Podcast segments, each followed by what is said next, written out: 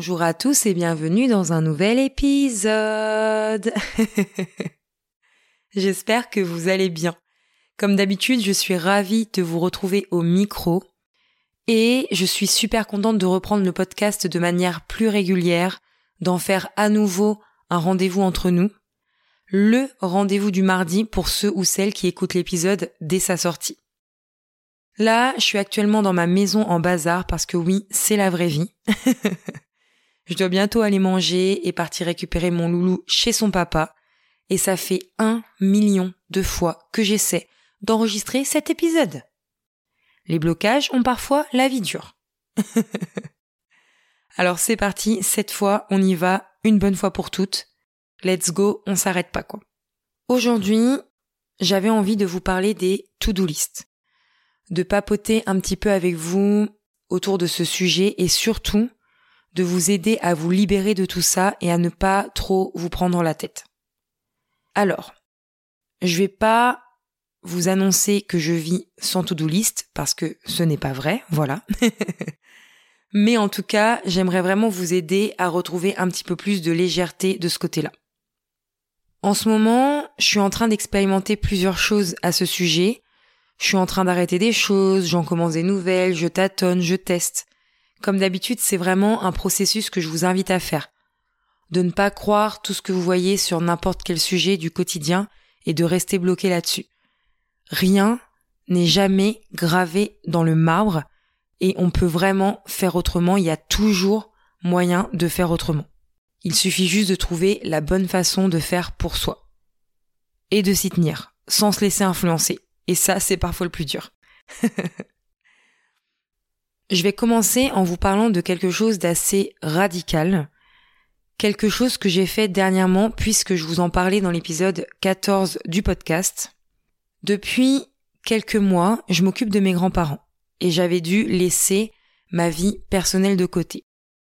Et c'est là que je me suis rendu compte à quel point le temps était précieux. Vraiment. Et quand j'ai enfin pu revenir devant mon ordi, devant ma to-do list, devant mon agenda. J'avais pas envie de remettre mon énergie dans des choses inutiles, dans des choses non essentielles. Parce que je trouve que, enfin, j'en ai fait la conclusion à ce moment-là que je mettais mon, dans mon agenda ou dans ma to-do plein de choses à faire et surtout plein de choses à faire pour éviter euh, d'avoir à culpabiliser de ne rien faire. C'est vraiment un sujet qui revient souvent dans les discussions que j'ai avec mes amis, cette culpabilité qu'on peut avoir parfois vis-à-vis des gens autour de nous qui sont toujours hyper occupés ou de la société qui prône la productivité, les tout doux à s'en trouver euh, débordés à tout bout de champ, etc., etc. Et je trouve que du coup, on se retrouve dans un truc malsain de se dire, consciemment ou non, enfin, plutôt inconsciemment jusqu'à ce qu'on mette de la conscience dessus. Moi aussi, je vais faire plein de to-do list parce que j'ai plein de choses à faire. Et on se retrouve à mettre dans nos to-do list tout et n'importe quoi, juste pour faire bien, bien comme tout le monde, parce que c'est la norme. Mais en fait, on n'est pas des moutons, quoi. Donc, quand je suis revenue sur mon PC, j'ai effacé une très très très très grande partie de ma to-do list. Et j'ai supprimé énormément de choses sur mon agenda. Et ça, ça a été vraiment radical. Alors, ne prenez pas peur, j'ai survécu. Et ça m'a fait un bien fou. J'ai vraiment ressenti un sentiment de bien-être une vraie, vraie, vraie libération. C'est comme la sensation de repartir sur une page pratiquement blanche et d'avoir récupéré un temps fou. Et juste avec un clic, avec un clic, bouton effacer. ça, ça m'amène vraiment à vous dire qu'une to-do list, c'est pas gravé dans le marbre. Il faut s'autoriser à supprimer de sa to-do les choses qui ne sont plus d'actualité ou qui sont inutiles ou qui sont pas essentiels. C'est vraiment une gymnastique que l'on apprend avec le temps. Et que je suis vraiment actuellement en train d'expérimenter moi-même. Parce que, franchement, à part les choses vitales, comme par exemple un rendez-vous chez le docteur, un papier administratif à envoyer, euh, etc., etc., vous avez compris l'idée. À part les choses vitales, il faut se rappeler que c'est ce qu'on met, il faut se rappeler que ce qu'on met dans nos to-do list, c'est uniquement, et j'insiste vraiment là-dessus, c'est uniquement des choses que l'on s'impose à soi-même. Personne n'est derrière vous avec un couteau sous la gorge pour vous dire d'inscrire ça sur votre to-do. Ou alors c'est vraiment qu'il y a un problème. Et là, il est temps d'appeler les gendarmes quand même. Hein. Donc, j'essaie vraiment de questionner au maximum mes tâches pour savoir si j'ai vraiment envie de perdre mon temps à ça. Parce que j'en suis aussi arrivée à la conclusion que si je repousse une tâche sans cesse ou qu'elle reste dans ma to-do sans que je la fasse, est-ce que j'ai vraiment envie ou besoin de la faire? La réponse vient d'elle-même en fait. Parce qu'après tout, si je la supprime et que c'était vraiment, vraiment vital pour moi de la faire, j'aurais pas besoin d'une to-do pour me la rappeler. Ça me reviendra forcément à un moment donné, quand ce sera vraiment utile pour moi. J'apprends à faire confiance à la vie. C'est une phrase qui m'a beaucoup marqué et que j'ai entendue dans un épisode de podcast. Je sais pas si vous connaissez Isadora et Marisa. Elles ont un podcast, une chaîne YouTube, un compte Instagram, enfin bref, je les adore et je les suis depuis très longtemps. Elles ont une amie euh, naturopathe qui s'appelle Claudie et qui disait dans un de ses épisodes de podcast qu'il fallait faire confiance à la vie. Et c'est vraiment quelque chose qui m'a beaucoup marqué et que j'essaie de me rappeler euh, hyper hyper souvent. Donc, pareil pour les tout doux. Parfois, il faut lâcher prise, il faut lâcher sa tout doux et faire confiance à la vie. La to do, elle est vraiment là pour vous aider, pour être utile, pas pour nous emprisonner. J'ai vraiment envie euh, aussi d'arrêter d'utiliser les to do pour tout et n'importe quoi. Parce que je me retrouvais avec des to-do list à rallonge et rien que de voir ces choses à faire par milliers, je me sentais trop mal. J'avais l'impression d'étouffer. Et franchement, on est vraiment loin du sentiment de légèreté que j'ai que j'ai envie de ressentir. J'avais aussi le sentiment d'être nul si je vais pas au bout de ma to-do. Oui, je suis le genre de personne à être hyper dure envers elle-même. Mais, spoiler alerte, on n'arrivera jamais au bout d'une to-do list, les amis. Un monde où il y a une fin à une to-do list, ça n'existe pas. Parce que sinon, vous imaginez, on ferait quoi après? Depuis tout à l'heure, je parle aussi bien des to-do pro que des to-do perso. Hein. J'aurais peut-être dû vous le dire dès le départ. Bref. J'avais le sentiment d'être nulle si j'allais pas au bout de ma to-do. Et je me focalisais trop sur ce que je n'avais pas encore fait et pas sur tout ce que je venais d'accomplir. Et ça, je pense que, avouons-le, je ne dois pas être la seule à penser ça.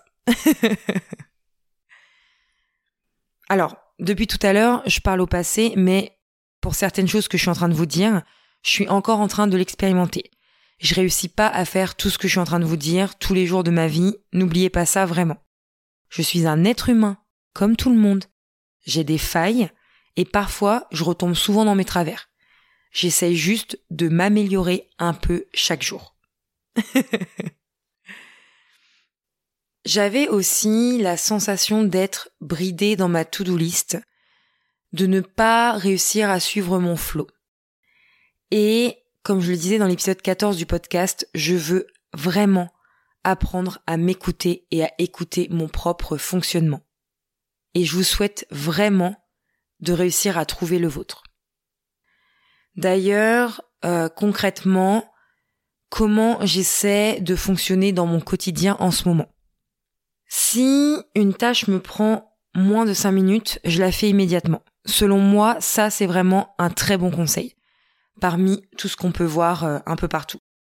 En tout cas, c'est un conseil qui fonctionne chez moi. En plus, souvent, ce genre de tâche, on va perdre plus de temps à la noter dans notre belle to-do list qu'à la faire. Alors autant, autant la faire euh, directement.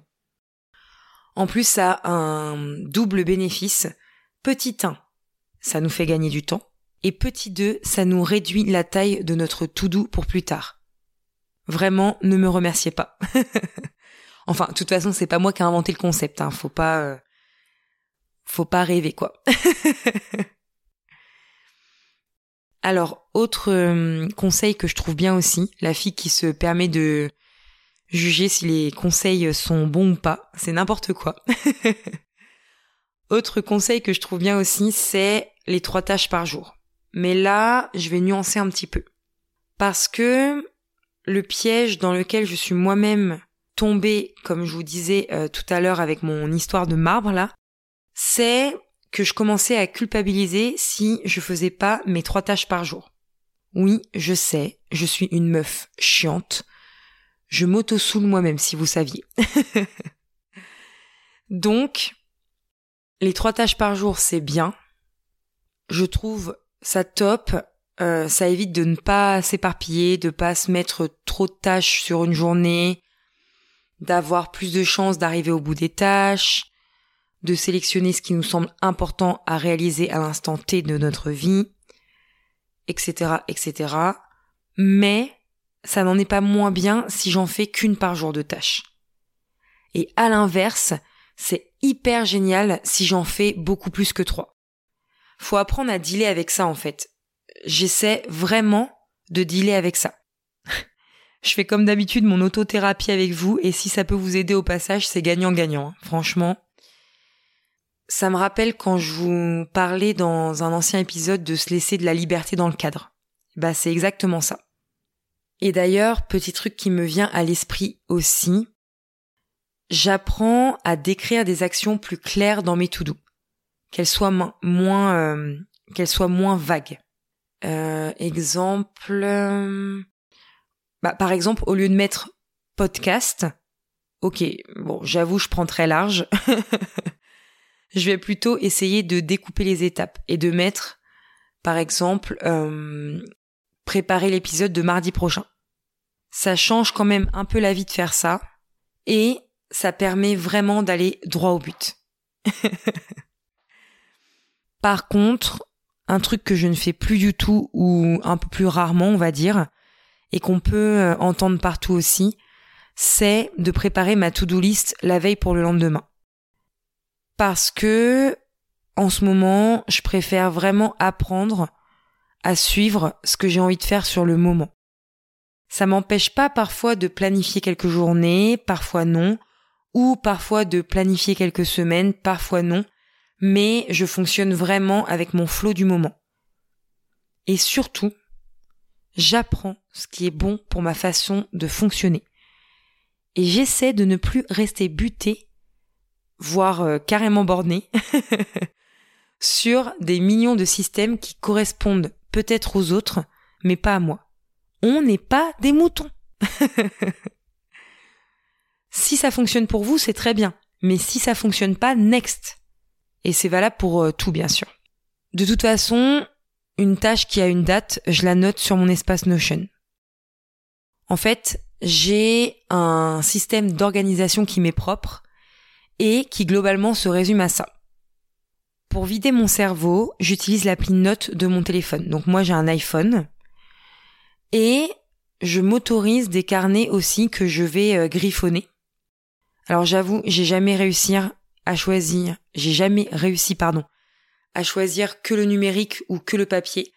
Alors euh, j'utilise les deux et c'est complètement OK, il y a vraiment euh, pas de règle. D'ailleurs, dites-moi si vous faites partie de la team j'ai du mal à me retenir d'acheter des beaux carnets. J'étais comme ça dans ma vie avant euh, la simplicité et le minimalisme. Maintenant, j'apprends à aller au bout de mes carnets avant de racheter.